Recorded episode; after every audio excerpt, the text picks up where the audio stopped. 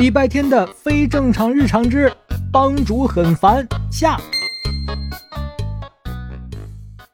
一只土拨鼠卡在了自己挖的洞口，就像是猫被老鼠追着满街跑，鱼在自己的生活的水域溺水，实在是让人难以相信的。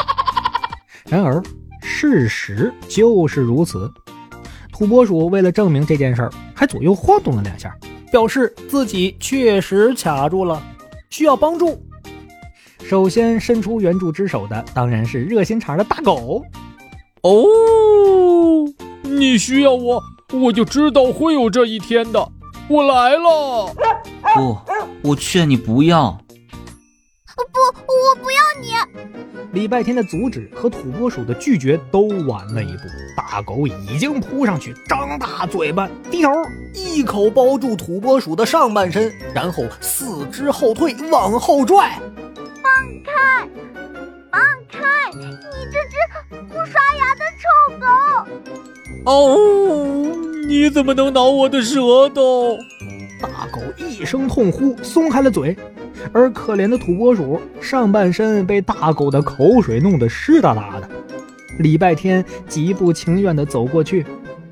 土拨鼠看到他蹲下来的一瞬间，感动的眼泪都要出来了。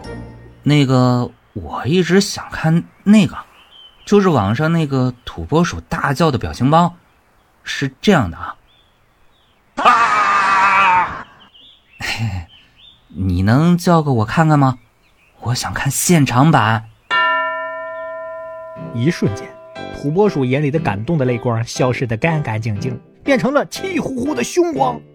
我们土拨鼠根本不是那么叫的，那是造谣，是污蔑，是你们人类自以为是的杜撰。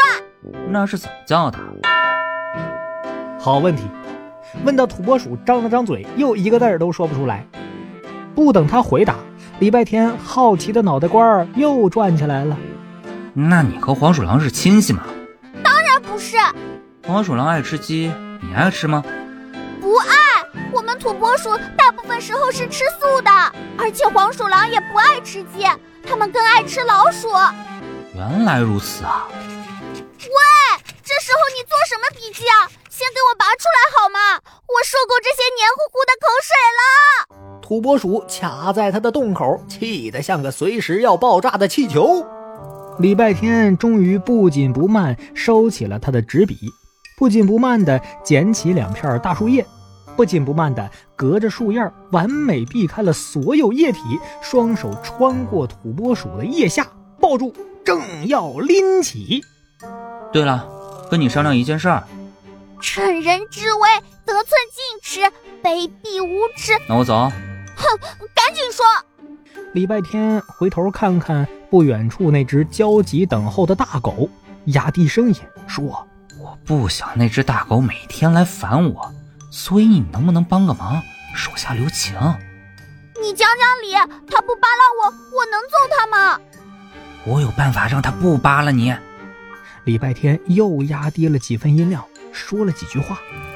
土拨鼠将信将疑，然后不情不愿的点点头。礼拜天满意极了，双手用力将土拨鼠拔了出来。它获得自由的一瞬间就钻进了洞里。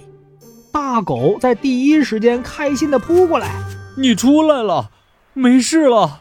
我就说我老大很厉害的，出来玩呀！”大狗立刻又忘记了脸上的伤痕，哎，又欢快地扒拉起土拨鼠的洞口来。土拨鼠很快就钻出来了。这回他手上拿着一块拳头大的骨头，大狗愣了一下，还没反应过来，土拨鼠突然抡起骨头，用力一扔，扔到了远处的灌木丛里。大狗立刻兴奋的上蹿下跳啊！呜呜呜！我最爱的游戏，我就知道你会和我玩的，我爱这个，我会找回来的。确实是个挺好的办法，希望他能永远找不到，永远别回来，烦死了。你的希望会成真的。我来的时候看到那个灌木丛里好像有一条蛇，那个不太聪明的家伙被咬一口的话，应该……礼拜天的话还没说完，因为他看到那只一脸不耐烦的土拨鼠，突然神色慌张起来，然后四肢并用，飞快地朝大狗消失的灌木丛跑去。礼拜天憋着笑，骑上自己的自行车，在夕阳与晚风中哼着歌回家了。物种不同有什么关系？体型不同有什么关系？打打闹闹又有什么关系啊？朋友就是朋友。与其他的一切无关。